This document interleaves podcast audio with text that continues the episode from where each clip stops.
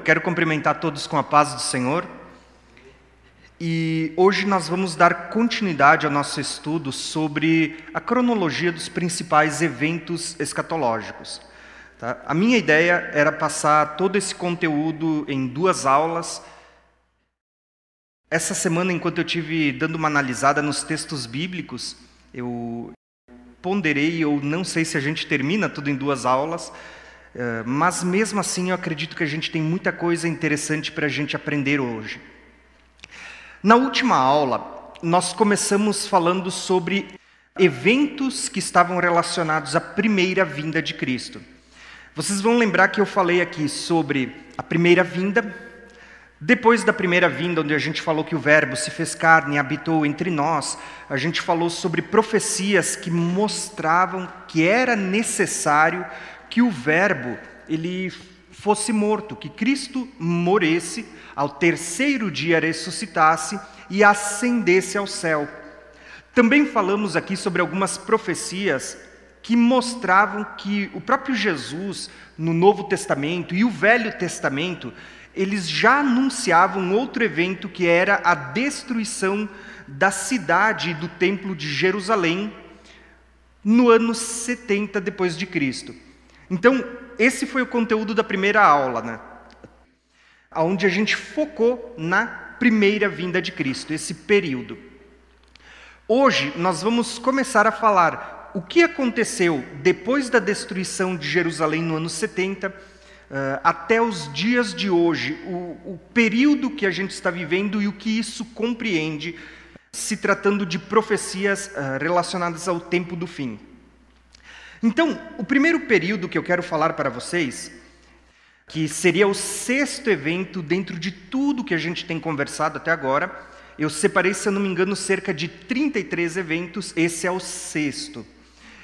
Ele vai ser chamado de o tempo dos gentios. Quem sabe o que significa a palavra gentios? Nós. Na verdade, assim, ó, o termo gentil, ele significa as nações. Então, sempre que os judeus se referem às nações estrangeiras que não são eles, eles vão chamar de gentios. E de fato somos nós, porque nós somos esses estrangeiros. E, e, é interessante porque quando a gente vai olhar para as promessas feitas a Abraão, eu falei muito disso na nossa primeira aula. Quando Deus faz promessas a Abraão, ele diz: Em ti serão benditas todas as nações, ou seja, todos os gentios. Inclusive, na, eu, eu contei para vocês sobre a bênção profética sobre Efraim, quando Jacó cruza os braços, e ele vai dizer ali justamente o seguinte: ele vai dizer assim, ó, que em Efraim haveria a plenitude dos gentios, ou seja, seria alcançada a plenitude das nações. Então, esse termo ele é muito importante também. Porém, esse termo que a gente vai estudar hoje, ele tem geralmente duas conotações na Bíblia que a gente não pode misturar quando a gente estuda profecias. Nós temos uma conotação que ela é positiva, que ela vai ser tratado de a plenitude dos gentios, que fala da, da plenitude do Evangelho chegando e alcançando muitas pessoas, pessoas sendo salvas e sendo inseridas em Cristo. Esse termo é plenitude dos gentios na Bíblia, tem uma conotação positiva. Mas existe o tempo dos gentios, que é o que vocês estão vendo agora, que esse tempo dos gentios, embora o, o período seja o mesmo, está falando de dois grupos diferentes dentro das nações. Plenitude dos gentios fala de, uma, de promessas de salvação, enquanto o tempo dos gentios, que é o que eu vou falar agora, ele tem uma conotação negativa, porque fala das nações que não se converteram, mas que vão perseguir, que vão estar inseridas no tempo do fim entre aqueles que vão fazer parte do povo da besta.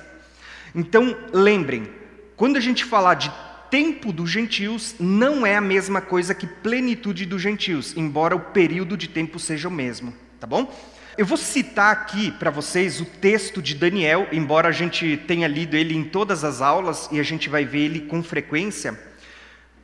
O texto de Daniel, ele vai falar sobre as 70 semanas de Daniel, lembrando que aqui 70 semanas fala de semanas de anos.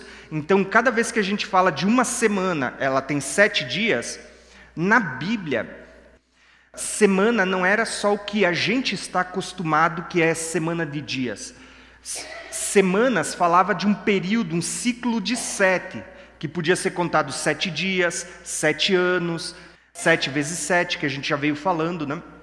Então, nessa profecia estava falando de 70 semanas de anos.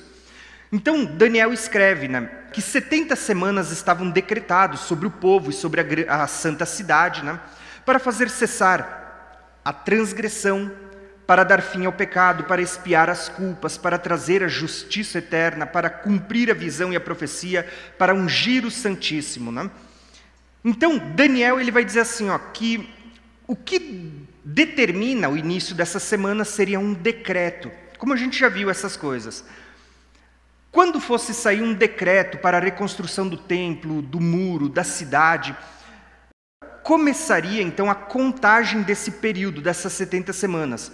Em sete semanas o templo seria conclu concluído, depois de sete semanas haveria mais 62, viria ungido, ele seria morto, já não se acharia lugar para ele. Tudo isso a gente já viu no decorrer das profecias. Depois da morte do ungido, o texto diz que a cidade e o templo seriam destruídos. Nós também vimos na aula passada tudo isso. Só que esse texto ele vai dizer que depois disso, ele vai lançar uma semana para frente, ele vai dizer assim que o governante ou o príncipe daquele povo que destruiu Jerusalém no ano 70, ele viria e faria uma aliança com muitos que duraria uma semana. Uma semana de anos, né, é, são quantos anos? Sete. Então, você começa a perceber que a partir de agora, nesse nosso estudo, nós vamos tratar desses sete anos, desse período que é chamado ou conhecido como a última semana de Daniel. Então, o que, que a gente vai perceber nesse texto? Que o texto diz para nós que com muitos ele, quem é ele? o príncipe que viria, né? Ele faria uma aliança com muitos que duraria uma semana. No meio da semana ele vai fazer cessar o sacrifício e a oferta. E numa ala do templo será colocado o sacrilégio terrível até que chegue sobre ele o fim que lhe está decretado. Até aqui é interessante, eu li essa passagem, depois eu não vou voltar a ler, eu só vou explicar ela para vocês. Mas o que é que a gente vai perceber? Que se você lembrar da aula passada, na semana passada, quando a gente falou da destruição do templo de Jerusalém, uh, e eu li ali o, o livro de Flávio José, eu trouxe várias informações. Um dos textos bíblicos que a gente leu era o seguinte, sobre a destruição de Jerusalém.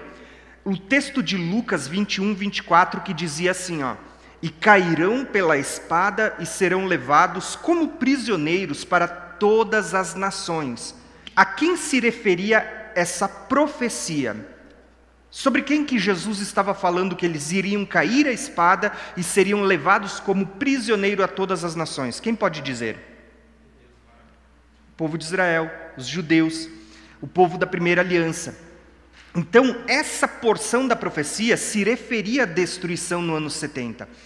Mas olha o que é dito logo em seguida: Jerusalém será pisada pelos gentios, ou traduzindo pelas nações, até que o tempo deles se cumpra, até que o tempo dos gentios se complete.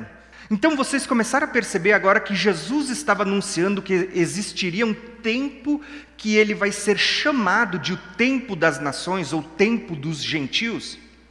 Quando você lê essa profecia, você percebe que o início do tempo dos gentios, ou tempo das nações, ele vai ser marcado justamente por esse evento da destruição do templo no ano 70. Então Jesus está dizendo: quando vocês virem Jerusalém sendo destruída, o povo sendo levado cativo para as nações, ele diz assim: ó, saibam de uma coisa. Jerusalém vai ser pisada até que o tempo das nações, o tempo dos gentios se completem. Então a gente tem a primeira informação: o tempo das nações, o tempo dos gentios, começa com um marco, que é a destruição no ano 70. Porém, aí chega uma outra pergunta para nós: e quando isso acaba? A gente descobriu, ou pelo menos enxerga pelas profecias, quando esse tempo começa. A pergunta que eu faço para vocês é: quando é que acaba o tempo dos gentios? E aí a gente vai para a Bíblia, porque a Bíblia também vai falar, assim como ela fala do início desse período que era o chamado de período das nações, ela também fala de quando isso acaba. Quando nós vamos ler Apocalipse, e provavelmente a gente vai estudar o livro do Apocalipse capítulo a capítulo ano que vem, você vai chegar no capítulo 11, um capítulo muito conhecido que ele trata sobre as duas testemunhas, mas os dois primeiros versículos do capítulo 11 João, ele recebe a revelação de Cristo de uma forma que o texto parece estar desconectado das duas testemunhas. Mas a verdade é que tem tudo a ver. Mas olha só o que é dito lá. Deram-me um caniço semelhante a uma vara de medir e me foi dito. Para quem uh, não conhece, quando você lê o livro de Ezequiel, você vai ver que o profeta Ezequiel é chamado de o filho do homem e ele também recebe uma vara de medir e ele vai medir o templo. Né? Então vocês vão ver que o livro de Ezequiel ele está muito conectado com o livro do Apocalipse. Ah, quando você eh, quer entender algumas coisas do Apocalipse, você precisa voltar para a lei, para os salmos, para os profetas. E o livro de Ezequiel é um livro muito conectado com o Apocalipse. Inclusive, você vai ver aqui em Apocalipse, no capítulo 10, João, ele recebe um livro e é dito para ele que ele comesse, era doce na sua boca, amargo no seu ventre. Se você for para Ezequiel, você vai ver isso logo no início de Ezequiel. Deus dá um livro para ele, manda ele comer, era doce na sua boca, amargo no seu ventre.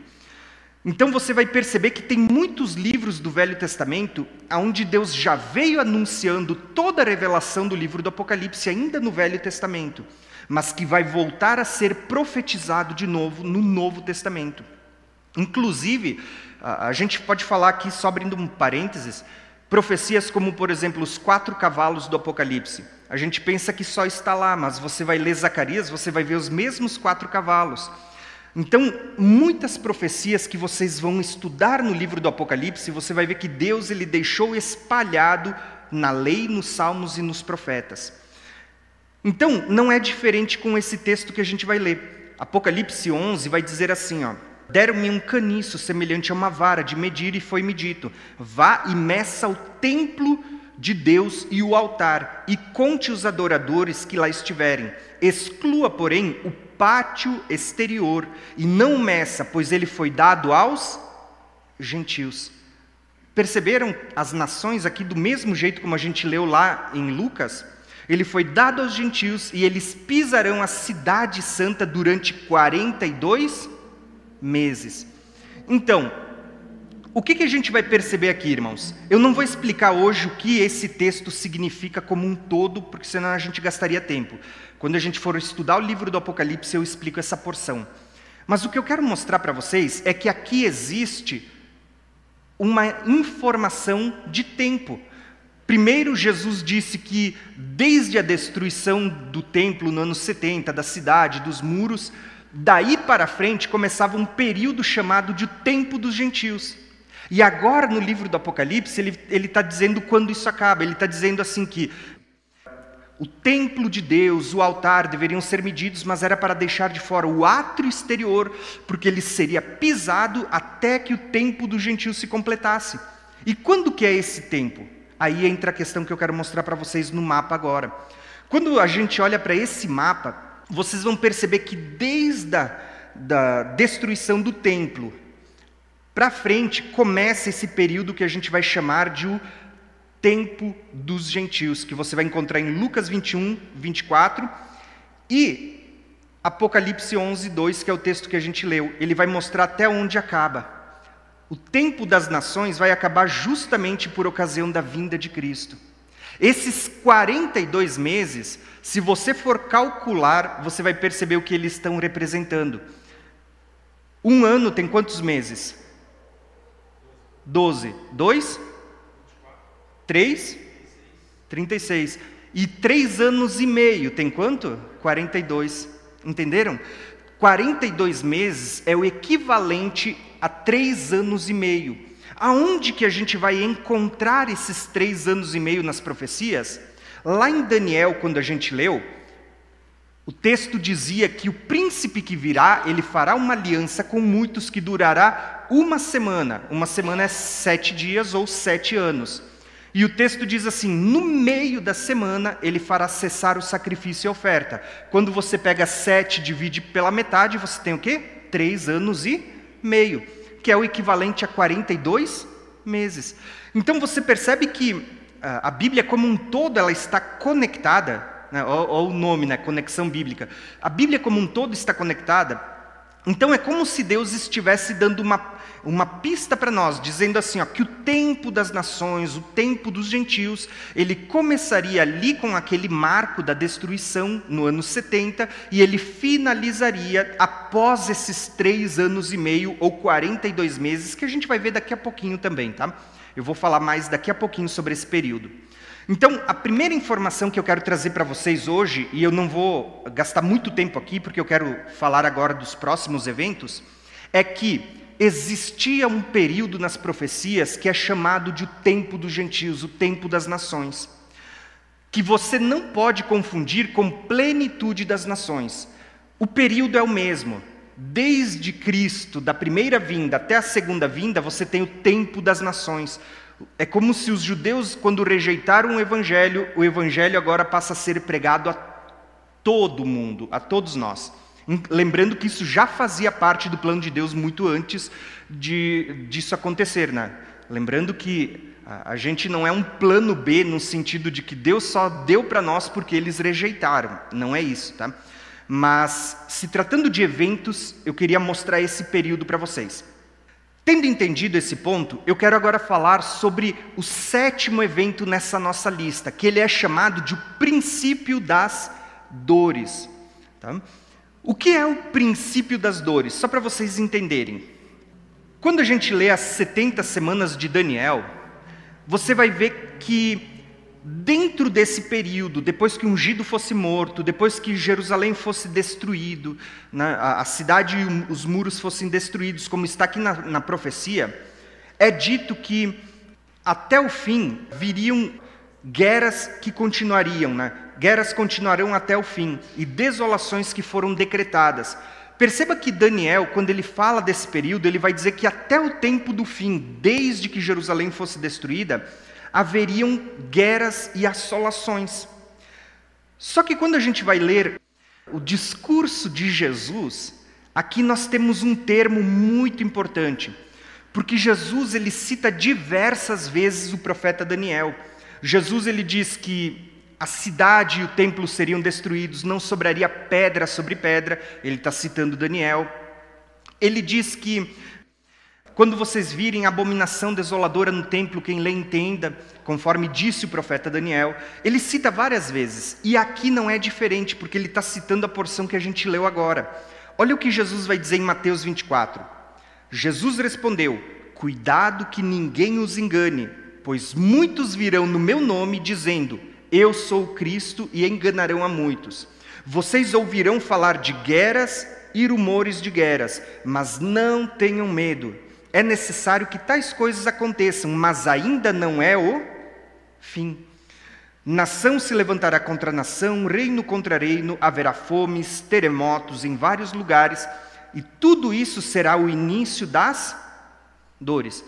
Olha que importante esse texto para a gente entender e para a gente também não ser enganado por qualquer coisa que a gente vê. Por quê? Em primeiro lugar, vocês perceberam que Jesus estava dizendo que haveriam guerras, rumores de guerra, nação se levantando contra nação e reino contra reino. Mas logo em seguida, o que, que Jesus diz? Que ainda não é o. Tá. E eu pergunto para vocês: vocês já perceberam como existe um sensacionalismo muitas vezes na internet? Qualquer guerra que sai, o que, que as pessoas dizem? Ó, oh, é um sinal da vinda de Jesus, é um sinal de que o tempo está no fim, certo? E o que, que eu vou dizer para vocês, irmãos? Que a gente precisa tomar muito cuidado com sensacionalismo. Porque tem muitas pessoas hoje na internet que o que elas estão preocupadas é em botar um, um título chamativo, dizendo, ah, urgente, você precisa ver isso, porque eles estão preocupados com visualizações, com likes, mas não em pregar a palavra de fato. Então a gente precisa ter muito cuidado, por quê? Se tem uma coisa que Jesus estava revelando, ainda naqueles tempos, é que sempre haveria guerra, desde aqueles dias até o tempo do fim. Então, se você for estudar a história, é só você lembrar do seu tempo de aula. O que, que você vai perceber? Que você estudava lá as, as guerras. Sempre houve guerras, irmãos, em todas as nações, tanto guerras onde uma nação se levantava contra outra nação, como guerras internas dentro das suas próprias nações, sempre houve guerras. E o que, que Jesus está dizendo? Ainda não é o fim. Ou seja, o que ele estava dizendo? Que quando vocês verem uma guerra, vocês não precisam se apavorar como se isso fosse acontecer logo. Não é um sinal do fim. Quando você vê guerras, mas sim vai haver uma guerra no tempo do fim, que ela é tipificada lá no livro do Apocalipse num cavalo vermelho, vai haver uma grande guerra no tempo do fim. Mas entre a gente saber que vai haver uma grande guerra e a gente começar a dizer que toda guerra que sai, começar a dizer isso é o fim, a gente precisa ter esse equilíbrio, esse cuidado para não cair em tudo que as pessoas falam, tá? Então, a primeira coisa que eu quero dizer para vocês é que sempre houve guerras. E Jesus fala de outras coisas. Ele diz assim: nação se levantará contra nação, reino contra reino, haverá fome e terremotos em vários lugares. Se você for ler o Evangelho de Lucas, Lucas acrescenta mais um evento a todos esses eventos que Jesus listou em Mateus. Quem lembra qual é o evento? O bramido das ondas do mar. Jesus diz assim aqui, uh, nos últimos dias, ele diz: haverá o bramido das ondas do mar e os homens desmaiarão por causa apreensivos por causa das coisas que estão para sobrevir sobre o mundo. E é nesse contexto agora que Jesus ele vai dizer assim, ó, gente, isso será o princípio das dores. E é aqui que eu quero explicar esse próximo tópico, esse próximo evento que a gente vai tratar agora. O que, que é o princípio das dores? Quem sabe uh, dizer assim sobre o que, que Jesus estava falando quando ele cita essa frase, o princípio das dores? Está ligado ao arrebatamento, está ligado à vinda de Cristo. O que, que ele chama de princípio das dores? Ele vai comparar a uma gravidez, a uma gestação, a uma mulher que está de parto. Então, quando ele diz assim, ó, que tudo isso é o princípio das dores, basicamente, o que, que Jesus estava falando? Que é como se desde a primeira vinda dele até a segunda vinda nós tivéssemos, o mundo estivesse num período de gestação, aonde ele vai gerar os filhos de Deus. Só que esse período é como se fosse um período de gestação, é como se fosse uma mulher que está para dar à luz.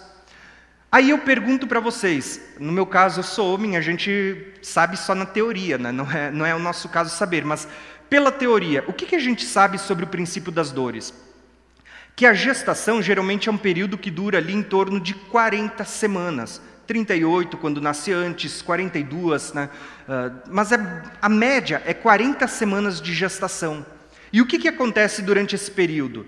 Durante esse período, a, a mulher vai ter toda a parte onde ela está gerando filho, mas na última semana Olha só que interessante, né? Na última semana, e olha só que isso vai conectar a gente lá com Daniel, uma semana, né? Na última semana é quando sobrevém aquilo que a gente chama de as dores de parto, ou o princípio das dores, que é quando a mulher ela começa a sentir as primeiras contrações, porque ela está prestes a dar à luz. Essas contrações começam a ser uma distante da outra, daqui a pouco elas começam a se aproximar e ficarem mais intensas. E essas contrações vão chegando uma mais perto da outra, vão ficando mais intensas até que chega o momento de gerar, de dar à luz.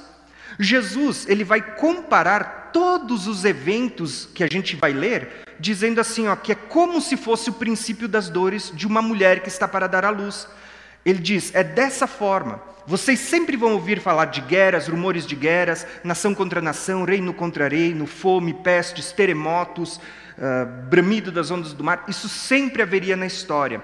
Mas é, Jesus está dizendo que é como se fosse o período da gestação de uma mulher que está para dar à luz. Quando estivesse na última semana, isso iria se intensificar a tal ponto que seria como as dores de uma mulher que está para gerar. Seria cada vez mais intenso, né, mais próximos um dos outros esses eventos e mais intensos. Então, Quando você olha para a história, você vai ver que sempre houve terremotos. Mas quando você ah, analisa os gráficos de estudos que hoje tem disponível na internet, você vai perceber que nos últimos 100 anos tudo isso se intensificou. Inclusive, na última década, ah, a gente tem visto como tem sido anunciado tantos terremotos. Inclusive, a gente teve um ali no Oriente Médio que matou muita gente em as cidades. Quando a gente olha para a fome, sempre houve pessoas necessitadas. O próprio Jesus, nos seus dias, ele vai dizer assim: ó, os mendigos sempre tereis com vocês. Na é verdade, sempre houve fome. Mas vocês vão perceber que no tempo do fim, um dos sinais da vinda de Cristo é quando isso se intensificar. Inclusive, o livro do Apocalipse vai ter um cavalo preto que fala de fome. A gente sempre teve fomes, terremotos, peste, sempre houve peste. Você pode estudar a Idade Média e você vai ver que houve sempre muitas pestes.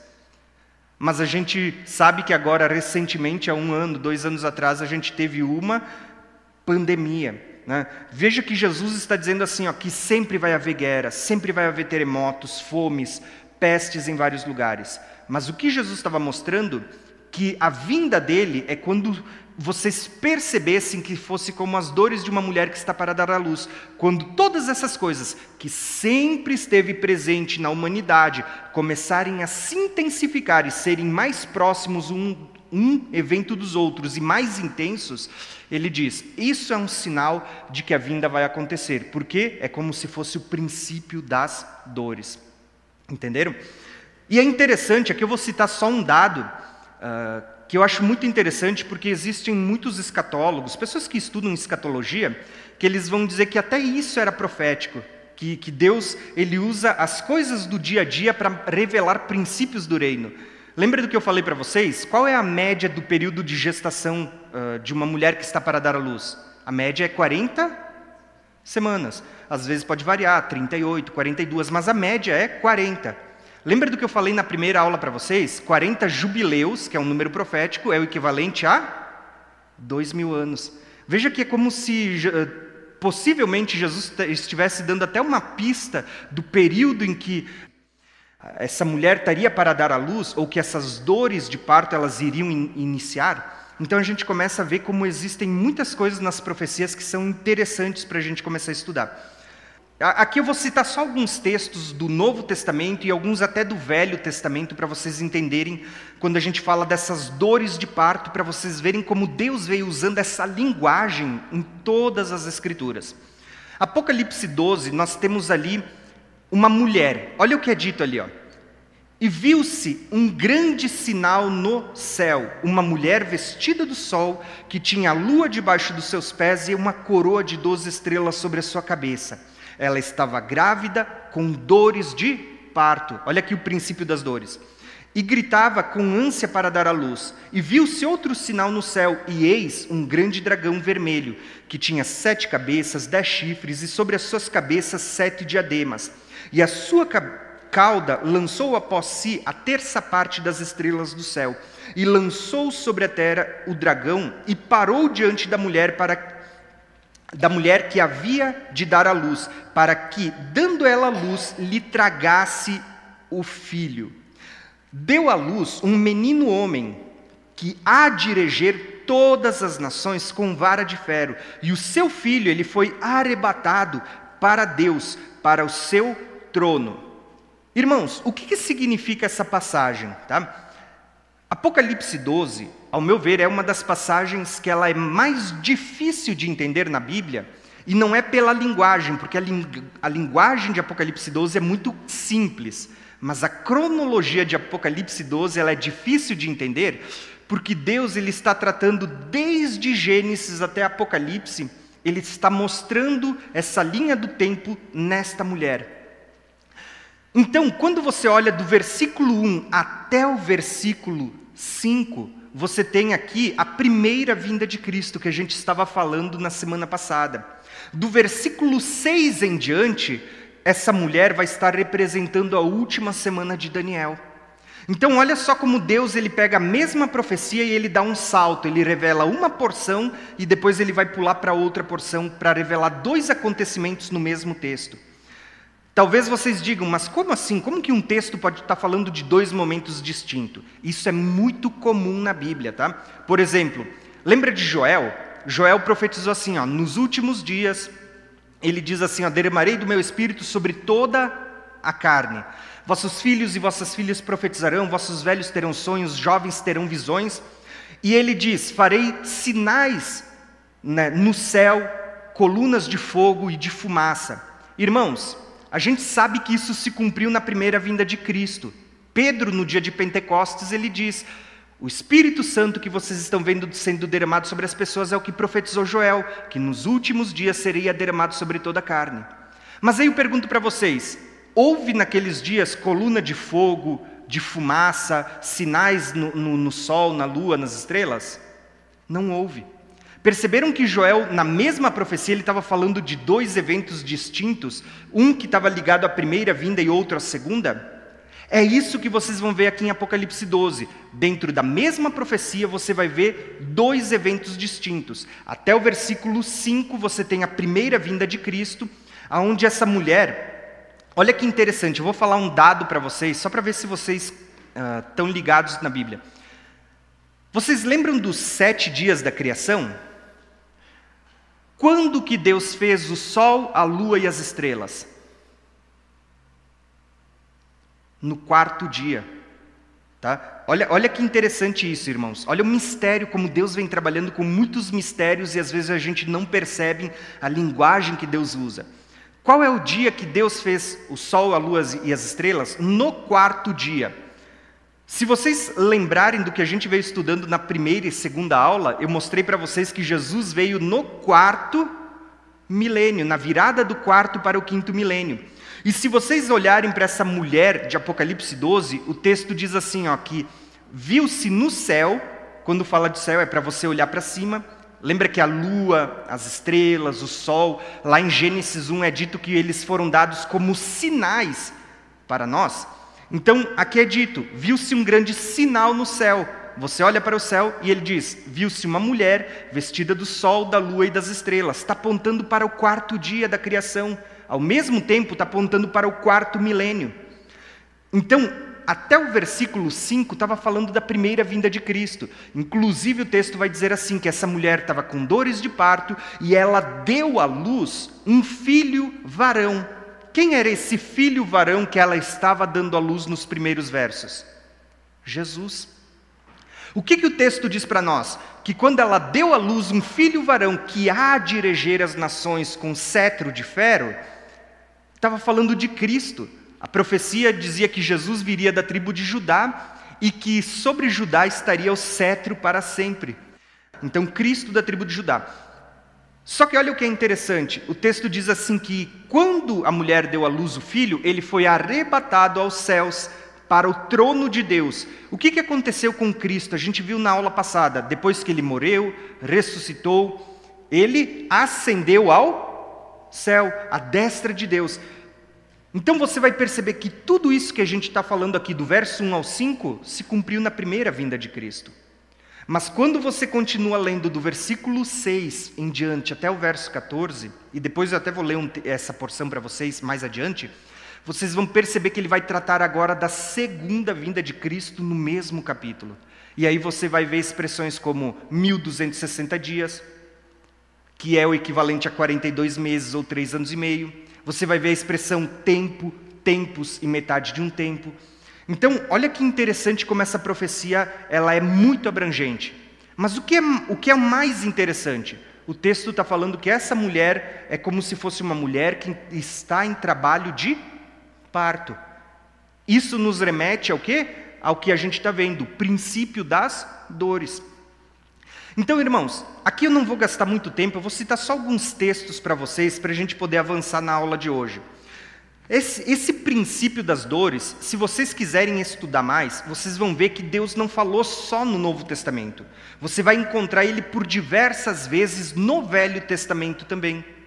Quando você olha para Apocalipse 12, a mulher, é dito assim para ela que, quando o dragão se põe contra ela, Deus vai levar ela para um deserto, onde Deus havia preparado um lugar para sustentar ela no deserto.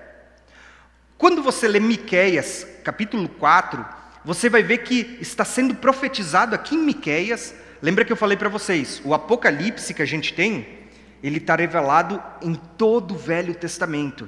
É só você enxergar, você pegar a lente do livro do Apocalipse e você vai ver que Deus já havia profetizado tudo o que está no livro do Apocalipse no Velho Testamento, na lei, nos salmos e nos profetas. Só que é como se Deus pegasse um, uma caixinha de quebra-cabeça que ele entregou para João completo, e ele pegasse aquela caixinha e depois no Velho Testamento ele separasse as pecinhas e desse um para cada profeta. Entende? Então, o que você encontra no livro do Apocalipse, você vai procurar nos profetas, você vai encontrar a mesma coisa. Então, olha que interessante. Miqueias 4 tem a mesma profecia de Apocalipse 12. Está sendo dito assim, ó. Que naquele dia, diz o Senhor, eu congregarei o que cocheava e recolherei o que tinha sido expulsa e a que tinha sido maltratado. E da que cocheava farei um remanescente e da que tinha sido arrojada para longe uma nação poderosa, e o Senhor reinará sobre eles no Monte Sião, desde agora e para sempre. Isso aqui está apontando para o milênio, tá? E a ti, ó torre do rebanho, fortaleza dos filhos de Sião, a ti virá assim, a ti virá o, o primeiro domínio, o reino da filha de Jerusalém. E agora, por que fazes tão grande pranto? Não há em ti um rei? Pereceu o teu conselheiro, apoderou-se de ti a dor como as dores daquela que está de parto. Preste atenção no que está sendo dito aqui, irmãos. A linguagem dos profetas, para quem está começando a ler a Bíblia, ela é uma linguagem um pouquinho mais, ah, vamos dizer assim, mais difícil de se entender a linguagem do, dos profetas no Velho Testamento, porque você precisa conhecer o contexto histórico, o que está sendo falado. Mas o profeta aqui, ele vai comparar, ele está falando sobre o que vai acontecer no milênio, mas ele vai comparar o que a noiva está passando antes de chegar no milênio com o princípio das dores. E olha o que ele vai dizer aqui, ó. Apoderou-se de ti a dor, como da que está de parto. Sofre as dores, trabalha para dar à luz, ó filha de Sião, como a que está de parto, porque agora sairás da cidade e morará no campo. Se você ler Apocalipse 12, você vai ver que Deus está dizendo para a mulher sair do lugar que ela está e ir para o deserto, para um lugar que Deus havia reservado. Percebeu? Sai da cidade, vai para o campo. A mesma coisa que está lá em Apocalipse 12, você vai ver aqui em Miqueias. E virás até a Babilônia. Lá no Apocalipse aparece a grande Babilônia também. Ali, porém, serás livrada. Ali te remirá o Senhor da mão dos teus inimigos. Quem são os inimigos? No livro do Apocalipse a gente vai estudar que vai surgir um personagem, o anticristo, vai surgir a besta com seus exércitos e tudo mais, tá? Então você vê que o profeta ele está falando muitas coisas e ele vai dizer assim, ó: agora se congregaram a ti muitas nações. Lembra que eu falei primeiro sobre uh, o tempo das nações, o tempo dos gentios? Essas nações, lá em Apocalipse 12 é dito assim, ó, que elas pisarão o átrio exterior até que se completem os 42 meses. É o que o Miqueias estava dizendo aqui, ó, que agora se congregaram contra ti as nações. Essas nações é que vão estar pisando o povo de Deus no período da grande tribulação. Tá? Então, eu poderia ler todo esse, esse texto do profeta Miqueias, mas eu vou pular ele para dar tempo. Se você ler depois em casa, ou quando a gente terminar o estudo, eu vou dar o PDF para vocês, vocês vão ver que Deus estava dizendo assim aqui em Miqueias: as nações vão se voltar contra vocês, vão pisotear vocês, porém elas não sabem o que se passa no coração de Deus, porque o próprio Deus vai levantar vocês. O que é o levantar? A palavra levantar é a mesma que a gente vai ver como ressurreição no Novo Testamento. Porque Deus vai levantar vocês, ó filha de Sião, e vocês vão pisar eles. O que, que acontece lá no livro do Apocalipse? A Bíblia diz que quando houver a ressurreição e o arrebatamento, a igreja volta com Cristo para pisar as nações. Para quem está começando a estudar profecias, não se apavora, a gente vai falar sobre tudo isso também, tá? Então, a gente tem muitos textos nas Escrituras falando desse período que é chamado de princípio das dores. E muitos profetas, eles vão comparar o, uh, esse período de princípio das dores, principalmente apontando para a reta final, onde de fato começam a vir as dores de parto, apontando que esse princípio das dores, o, o foco dele, as dores de parto mesmo, elas se darão no período que a gente vai chamar de a grande tribulação. Tá? Então a gente, muitas vezes a gente vê assim as pessoas dizendo: Ah, irmãos, vocês perceberam como a gente está entrando no princípio das dores, ou como a gente já está no princípio das dores? De fato, irmãos, eu entendo que a gente literalmente está nessa reta final tá? da, da, da gestação, quando a gente olha para as profecias bíblicas. Eu acredito nisso. Porém, entre dizer que a gente está na reta final e dizer que o que a gente vive hoje já é o princípio das dores, quando eu olho para as profecias, você vai analisando o Novo Testamento e as profecias do Velho, vocês vão ver que as dores de parto das quais Jesus se referia, elas também vão apontar para a última semana de Daniel, que a gente vai falar daqui a pouco. E essa, por sua vez, ainda não teve início. Tá?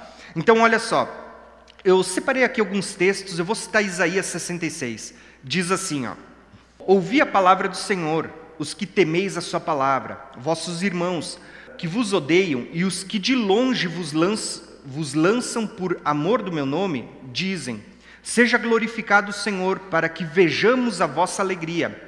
Mas eles serão confundidos. Uma voz de grande rumor virá da cidade, uma voz do templo, uma voz do Senhor, que dá o pago aos seus inimigos.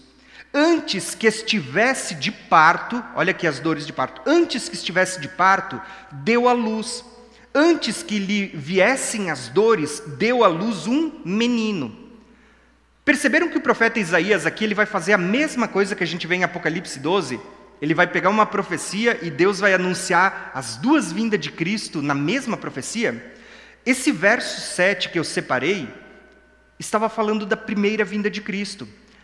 O texto diz: Antes que estivesse de parto, deu à luz, antes que viessem as dores, deu à luz um menino. Um menino nos nasceu, um filho se nos deu, o principado estava sobre os seus ombros, e o seu nome será maravilhoso, conselheiro, Deus forte, Pai da eternidade, príncipe da paz. Entenderam? Então, aqui em Isaías 66, estava falando de dores de parto, mas que gerou um menino. Está falando da primeira vinda de Cristo, assim como Apocalipse 12, do verso 1 ao 5. Porém, olha o verso 8. O verso 8 vai falar de novo de estar em dores de parto, gerando, mas não mais gerar um menino, gerar nações. E olha só o que vai ser dito agora: quem jamais ouviu tal coisa? Quem viu coisas semelhantes? Poder-se-ia fazer nascer uma terra em um só dia? Nasceria uma nação de uma só vez? Mas Sião esteve de parto e deu à luz os seus filhos. Abriu-se a madre e não geraria, diz o Senhor. Geraria eu e fecharia a madre, diz o teu Deus. O que, que a gente vê aqui, irmãos? Que o mesmo texto de Isaías, que em primeiro lugar profetizou o nascimento de Jesus, ele também está dizendo que agora serão gerados o restante dos filhos. Quando que isso vai acontecer, irmãos? Quando a gente olha para Jesus, é como se na ressurreição, quando Cristo ressuscitou, ele estivesse sendo gerado, ele estivesse saindo para fora. Você vai ver que isso vai voltar a acontecer de novo na ressurreição dos mortos, quando a igreja ressuscitar. Entenderam? Tá? Aqui até existe uma coisa que é muito interessante a gente analisar. Quando a gente estuda profecias, existe uma linha de, de entendimento que diz assim, ó, que em 1948, quando Israel voltou para sua terra e ele voltou a ser considerado como uma nação, as pessoas, as pessoas começaram a dizer o seguinte: que em 1948 se cumpriu essa profecia de Isaías, dizendo que Israel em um dia nasceu e voltou a ser uma nação. Agora, qual é o problema disso, irmãos? Que esse texto ele não estava falando de uma nação voltar para a sua terra. Esse texto ele está falando de ressurreição dos mortos.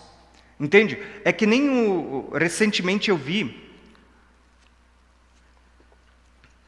Agora, quando começou esse conflito em Israel com o Hamas, uh, o Benjamin Netanyahu, ele foi lá e ele fez uma declaração e ele citou um versículo bíblico dizendo que agora, por meio dessa guerra, se cumpriria esse versículo. Irmãos, não é sobre isso que. Quem leu o versículo que ele citou vai ver que o versículo que ele citou estava apontando para o milênio, não tem nada a ver com a aplicação que ele fez. A mesma coisa aconteceu quando os judeus voltaram para sua terra. Eles disseram assim: não, agora se cumpriu Isaías 66, dizendo que em um só dia nasceu uma nação. E não era isso que o texto estava dizendo. O texto aqui, ele está tratando sobre esse princípio das dores e quando essa mulher que está para dar à luz, ela vai gerar os seus filhos. Está falando de ressurreição dos mortos, do arrebatamento também, aonde todos os que morreram em Cristo e os que ressuscitarem receberão um corpo glorificado. Da mesma forma como Cristo, agora os que são de Cristo na sua vinda.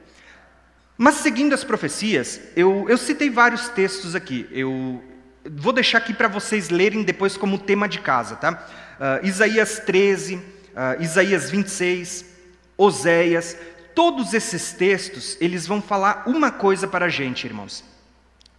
Eles vão falar que ah, o período que essa mulher vai dar à luz é o período que está ligado à ressurreição dos mortos.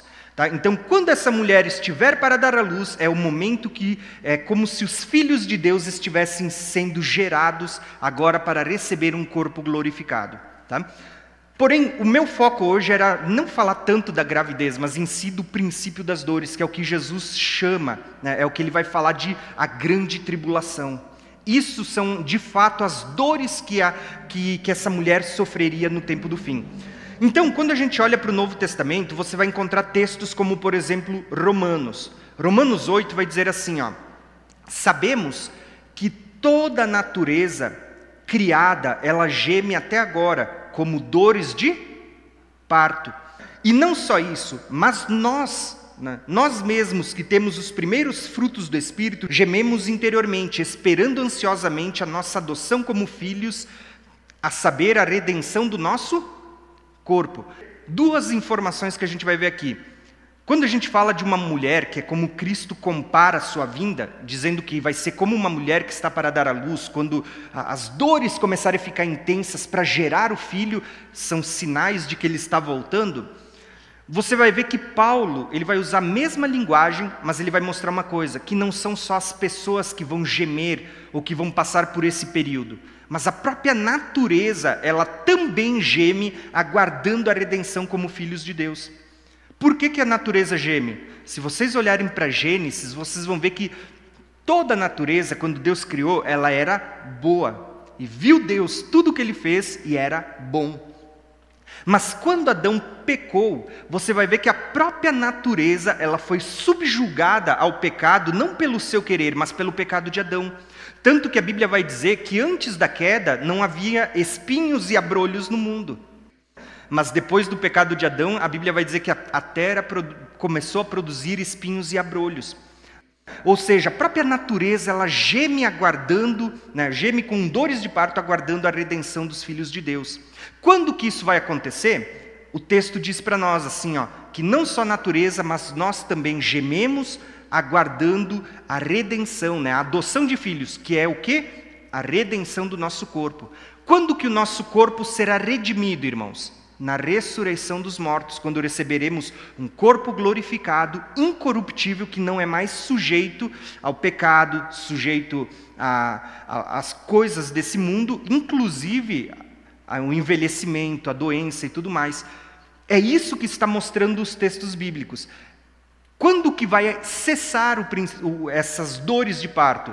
Quando acontecer ressurreição e arrebatamento, que é como se os filhos fossem gerados nesse momento. É interessante, eu não separei aqui, mas tem um texto da Bíblia que diz assim, ó, que a mulher sofre dores de parto até que o filho seja gerado. Depois que o filho foi gerado, ela já não se lembra mais das dores que ela passou. Olha que interessante isso, porque Uh, é como se a Bíblia estivesse falando que os santos eles vão passar por um período de tribulação, um período tão difícil que é um sofrimento comparado à mulher que está para dar à luz. Mas o texto diz assim, ó, que sendo dado à luz, eles já não se lembrarão mais. Lembra que Apocalipse vai dizer que o Senhor enxugará dos nossos olhos todas as lágrimas e tudo mais? É isso que a Bíblia está comparando. É a linguagem de uma mulher que está para dar à luz e o momento depois que os filhos são gerados. Olha só, mais um texto, só para a gente terminar essa porção. Né? Acho que aqui eu já prolonguei até um pouco demais. 1 Tessalonicenses 5, que é um texto muito conhecido, ele é um, um capítulo depois do capítulo do arrebatamento. Paulo ele diz assim, ó, Irmãos, quanto aos tempos e às estações ou às épocas, não precisamos escrever-lhes, pois vocês mesmos sabem perfeitamente que o dia do Senhor, essa expressão é muito importante você entender o que é o dia do Senhor, virá como um ladrão à noite. Né? Quem, quando disserem paz e segurança, então de repente a destruição virá sobre eles como as dores de uma mulher grávida. Perceberam que o texto, Deus vai usando essa mesma linguagem do princípio das dores em todos os textos da Bíblia? Né? Mas aí o texto diz: Mas vocês, irmãos, não estão em trevas para que aquele dia os surpreenda como ladrão. Sobre ladrão a gente vai falar também quando a gente for tratar no arrebatamento. Né? Tem, tem um módulo sobre arrebatamento que a gente vai tratar, então a gente pode falar sobre esse princípio das dores e sobre a vinda do Senhor como um ladrão. Porém, aqui o que eu quero mostrar para vocês é que nós temos um período, que é o tempo dos gentios, tempo das nações, que iria desde a primeira vinda de Cristo até a segunda vinda de Cristo. E nós temos, dentro de todo esse período, Jesus compara como um período chamado de o princípio das dores, ou como a gestação, o período em que uma mulher estava de gestação. Então ele diz assim: ó, que durante toda a gravidez sempre haveriam, eu até vou aumentar aqui para vocês verem, falsos profetas, falsos cristos, guerras e rebeliões, nação contra nação, reino contra reino, terremotos, fomes, pestes em vários lugares, mas ainda não era o fim. Tudo isso sempre estaria presente na humanidade. Porém, no tempo do fim, como se a gente comparasse com a gestação de uma mulher, quando chega na última semana, é que vocês começariam a ver o princípio das dores, ou as dores de uma mulher que está para dar à luz.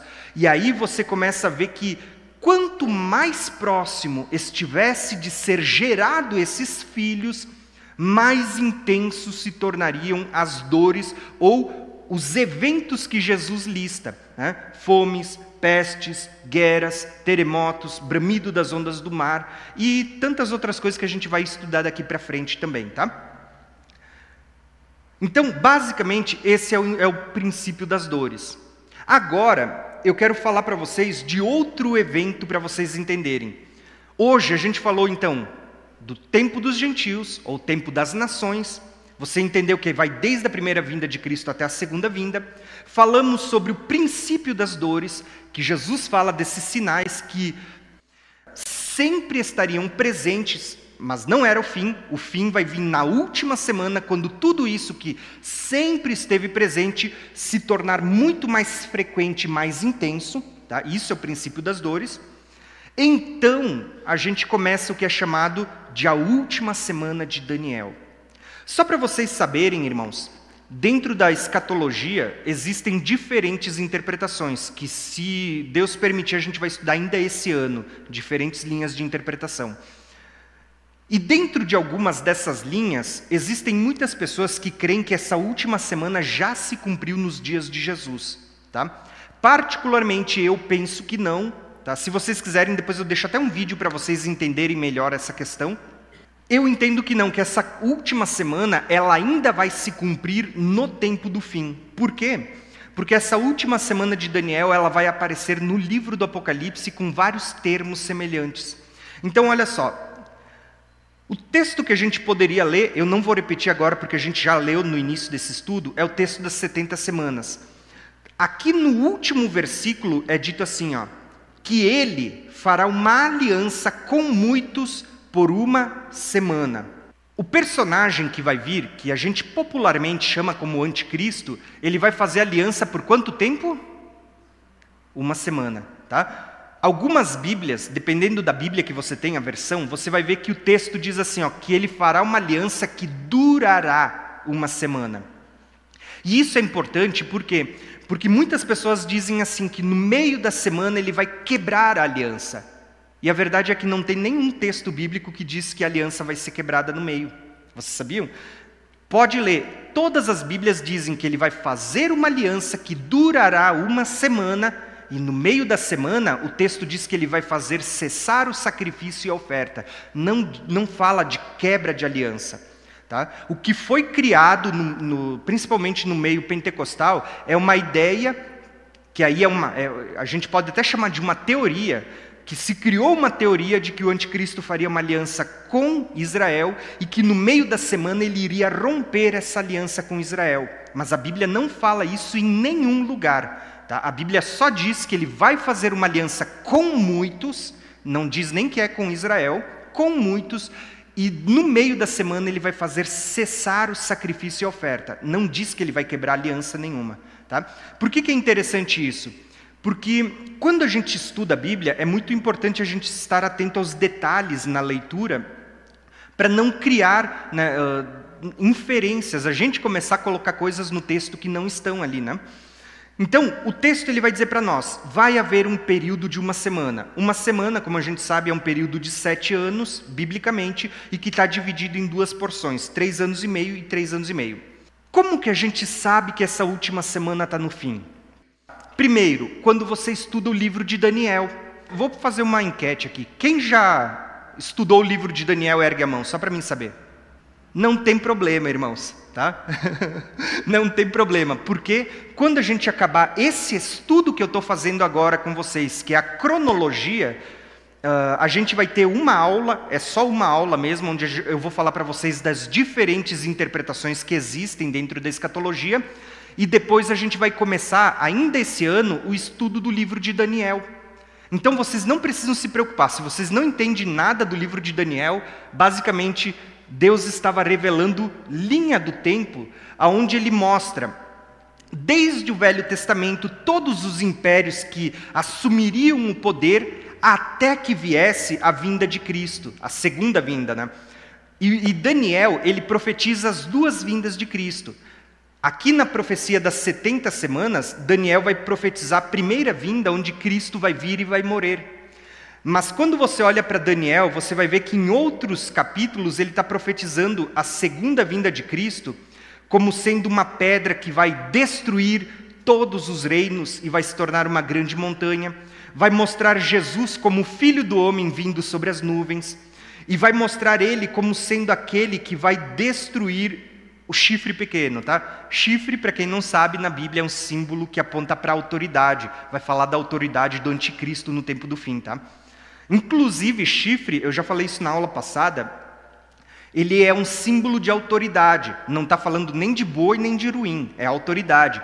Quando a gente olha algumas profecias, você vai ver o chifre pequeno, que é uma figura de, do anticristo, que eu já vou falar daqui a pouquinho, mas outras profecias você vai ver que vai falar de Jesus. Eu acho que até vim, ó, um cordeiro com sete chifres. Sete é número de plenitude, vai falar de Cristo que tem toda a autoridade, tá?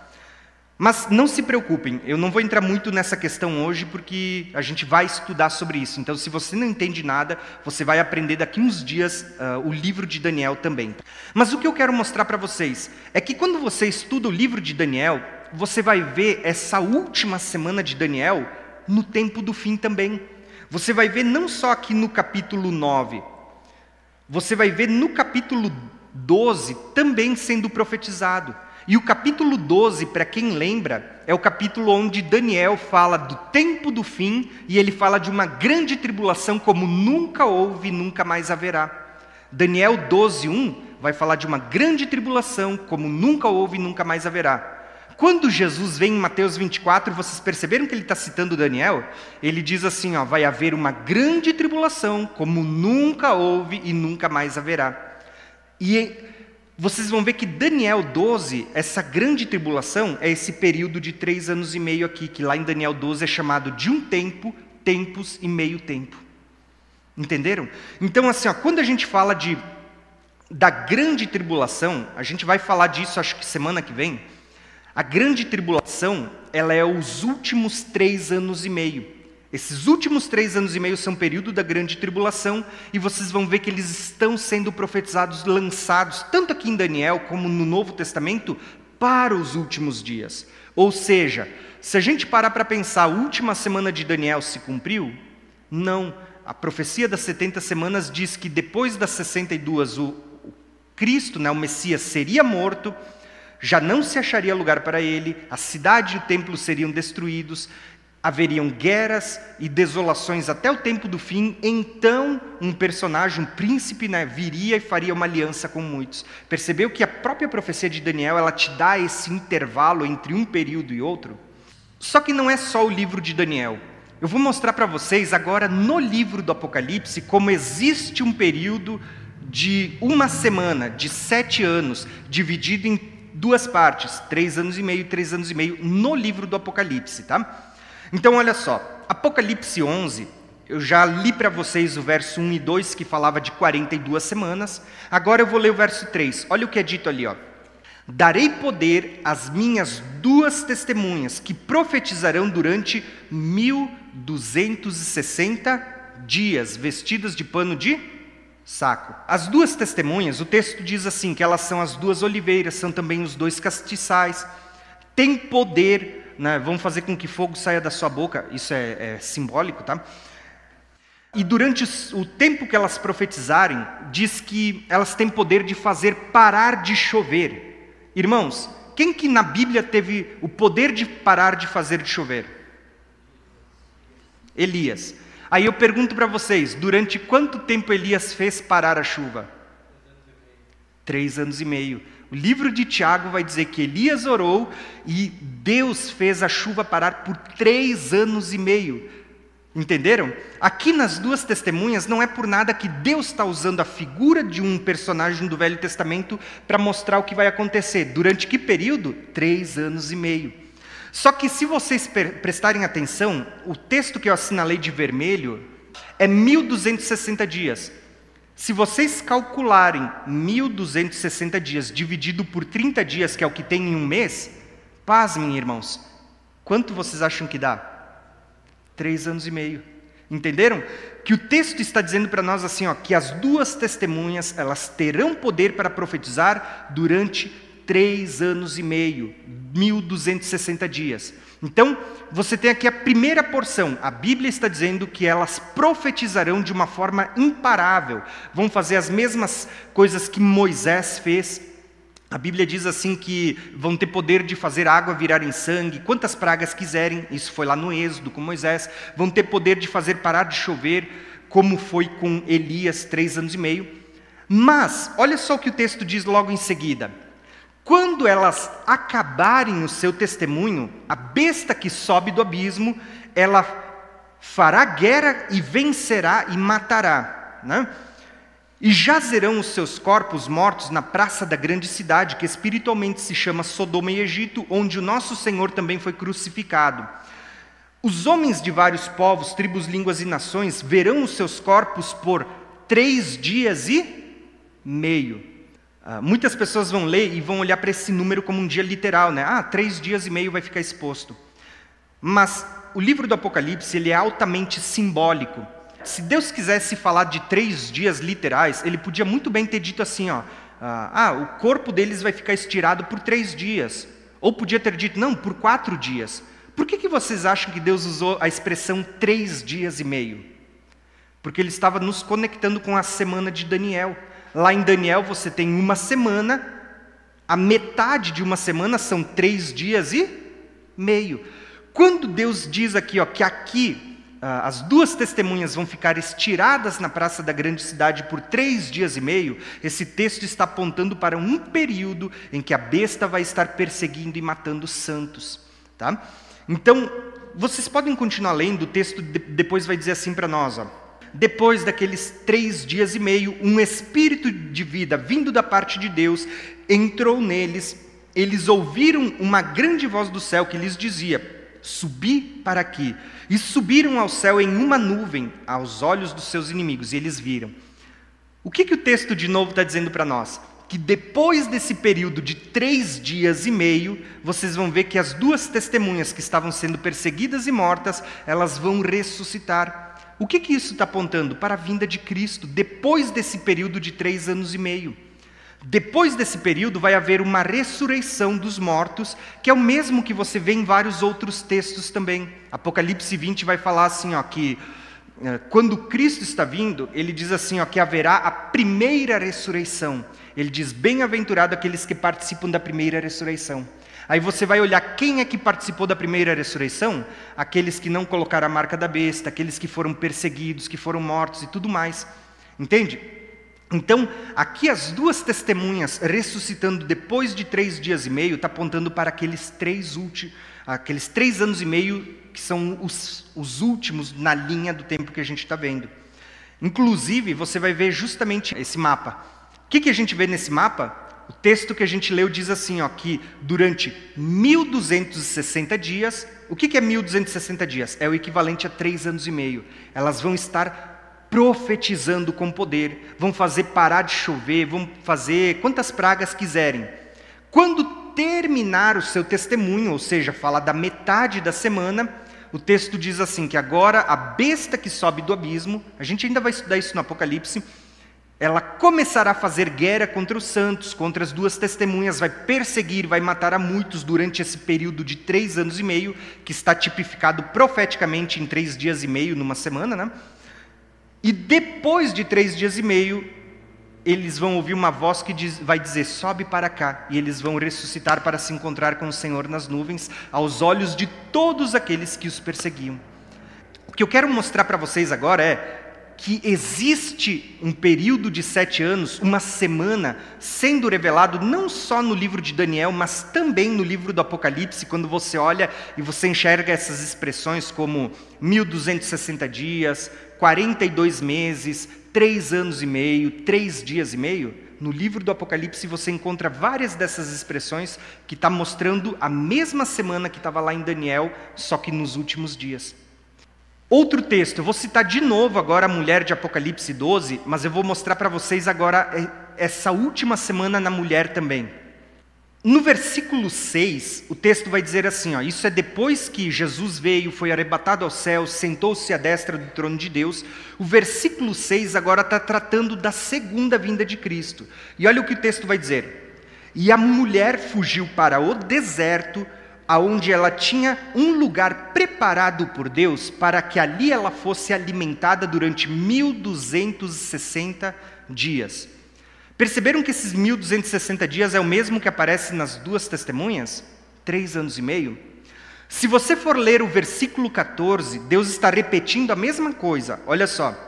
E foram dadas à mulher duas asas como de grande águia, para que voasse para o deserto. As duas asas aqui, ela também é figura que aponta para as duas testemunhas, tá? duas asas de águia que para que voasse para o deserto, para um lugar onde ela seria sustentada por um tempo, tempos e metade de um tempo. Se vocês perceberem, essa expressão tempo, tempos e metade de um tempo só aparece no livro de Daniel. Daniel, se eu não me engano, no capítulo 8 e no capítulo 12, se não me falha a memória, ou capítulo 11, mas o capítulo 12 eu sei que tem. Essa expressão tempo, tempos e metade de um tempo é do livro de Daniel. Quando Deus ele dá esse, essa, esse mesmo período de tempo, duas vezes aqui, falando de 1260 dias e depois um tempo, tempos e metade de um tempo, Deus estava querendo conectar esse período lá com o livro de Daniel, que você pudesse fazer um link quando você lê e você reconhece as passagens, você pudesse conectar lá com o livro de Daniel e entender que Deus estava mostrando que aquela última semana profetizada por Daniel, ela iria se cumprir no tempo do fim no livro do Apocalipse. Entenderam? Então você vai ver isso nos mais diversos textos. Esse período que está falando da mulher é justamente esses últimos três anos e meio aqui, ó, onde é dito que durante um tempo tempos e metade de um tempo, ou 1260 dias, a mulher receberia duas asas de águia, seria levada para o deserto, um lugar para ser sustentada por Deus durante esse período. Daniel 7, você vai ver esse período aparecendo. Tempo, tempos e metade de um tempo. Como que você vê e como que você sabe a que período isso se refere? Se é a primeira metade ou é a segunda metade da semana? É só você ler o texto de Daniel 7. Daniel 7 diz assim, ó, que vai se levantar dez chifres. Desses dez chifres vem um chifre pequeno, que é chamado de anticristo, e esse chifre pequeno vai fazer guerra contra os santos, vai perseguir, vai matar eles, E aí, qual que é o tempo em que os santos estão sendo entregues nas mãos desse personagem que vai perseguir a igreja? Um tempo, tempos e metade de um tempo. Perceberam que é o mesmo período em que a mulher está indo para o deserto? Aí você vai ler Daniel 12. Daniel 12 é o texto onde vai ser escrito assim, ó: Naquele tempo se levantará Miguel, o grande príncipe que se levanta a favor dos filhos do teu povo, e haverá um tempo de angústia como nunca houve e nunca mais haverá. Isso é a grande tribulação que Jesus cita lá em Mateus 24. Uma grande tribulação como nunca houve e nunca mais haverá.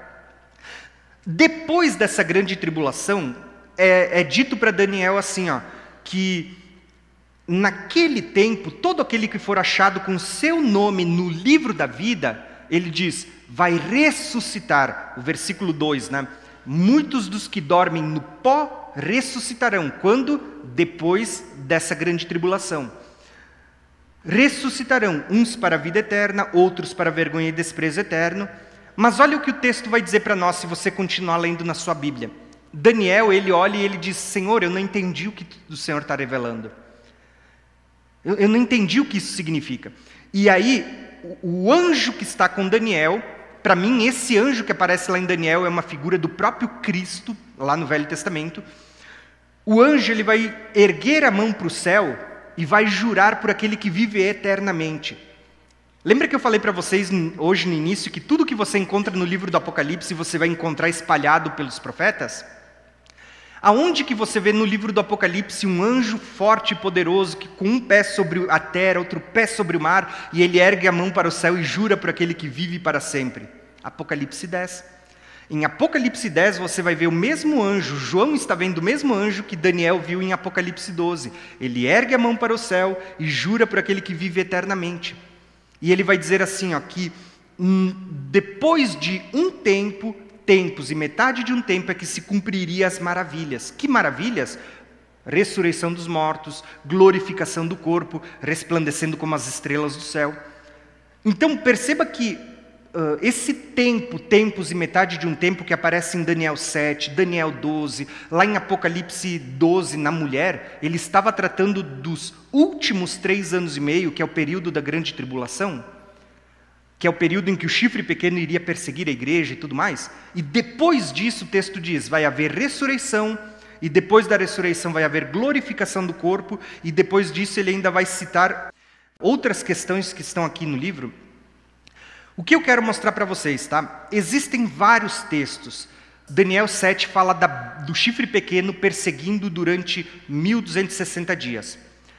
Se você for ler Apocalipse 13, Apocalipse 13 você vai ver que Deus muda a expressão, mas o tempo é o mesmo. Apocalipse 13 diz assim, ó: "E adoraram o dragão que deu à besta o seu poder, e adoraram a besta dizendo: Quem é semelhante à besta? Quem pode batalhar contra ela?"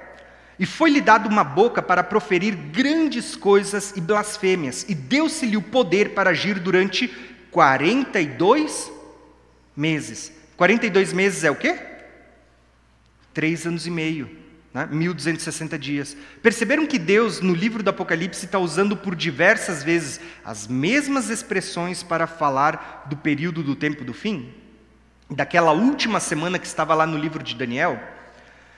O texto diz assim, ó, então, né, só para a gente terminar. Né, e foi-lhe permitido fazer guerra contra os santos e vencê-los, e deu-se-lhe o poder sobre toda tribo, povo, língua ou nação. Né? E aí, nesse tempo, diz assim: ó, e se alguém leva para cativeiro, a cativeiro irá, se alguém uh, for morto a espada, é necessário que a espada seja morto, e aqui está a paciência e a fé dos santos. Então, eu estou pulando o texto aqui só para a gente fazer rápido, porque querendo ou não, leitura consome bastante do nosso tempo, tá bom, irmãos? Uh, Apocalipse 11 tem aquele texto que eu já tinha lido para vocês, diz assim que o átrio uh, que está fora do templo seria pisado né, por 42 meses também. Tem, lembra do tempo dos gentios que se encerrava após isso?